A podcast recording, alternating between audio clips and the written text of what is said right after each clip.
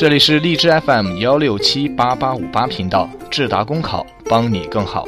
微信订阅号搜索拼音智达公考就可以联系到我们哦。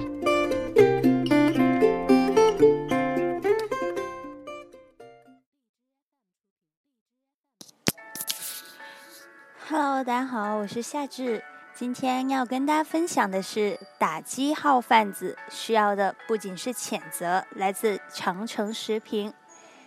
近日来，《京华市报》记者探访了北京部分三甲医院、综合医院、二级医院等，发现多家医院持续出现建档难。未挂产科号，不少人拿着小板凳熬夜排队，仍没有抢到号源。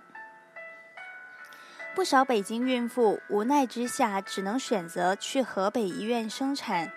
与此同时，在今年北京出重拳严打号贩子的背景之下，不少热门妇产医院仍有号贩子活动，甚至开出了上万元的建档费用。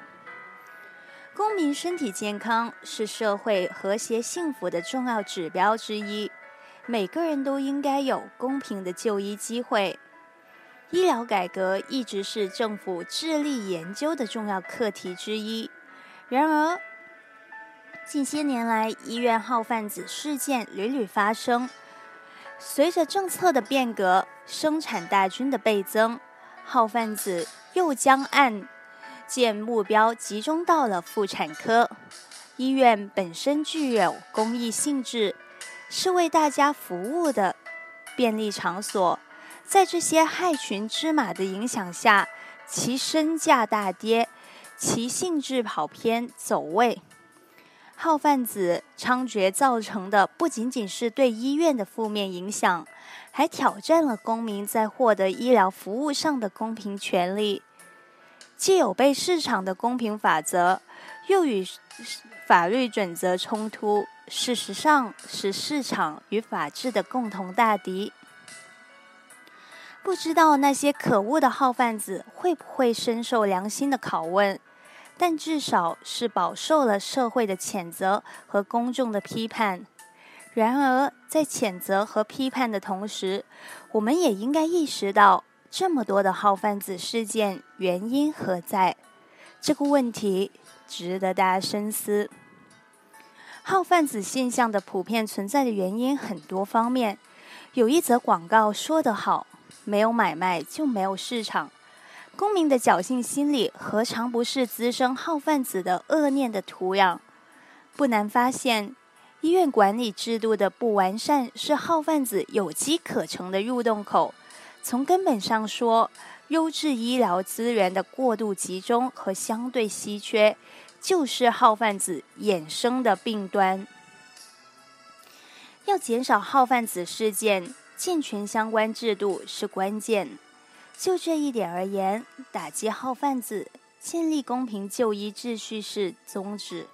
可以针对早已暴露出的号源管理和挂号制度设计方面存在诸多疏漏。采取完善的挂号制度、健全处罚条例等措施，让公民科学就医、有序看病，号贩子将无所遁形。另外，深化医疗制度改革是消灭号贩子事件的根本。号贩子事件归根到底是医疗资源配置不均衡的产物。当前改革的重点是应该放在改变目前的优质资源过度集中的情况，形成医疗资源均衡化供给。这样的话，号贩子将无从下手。同时，还要改变公民的观念意识。在医疗资源总体供小于求的背景下，需要引导公民建立理性的看病需求。比如正确对待专家号、非专家号，降低其知名医院的夸张追逐，从而压缩号贩子的生存空间。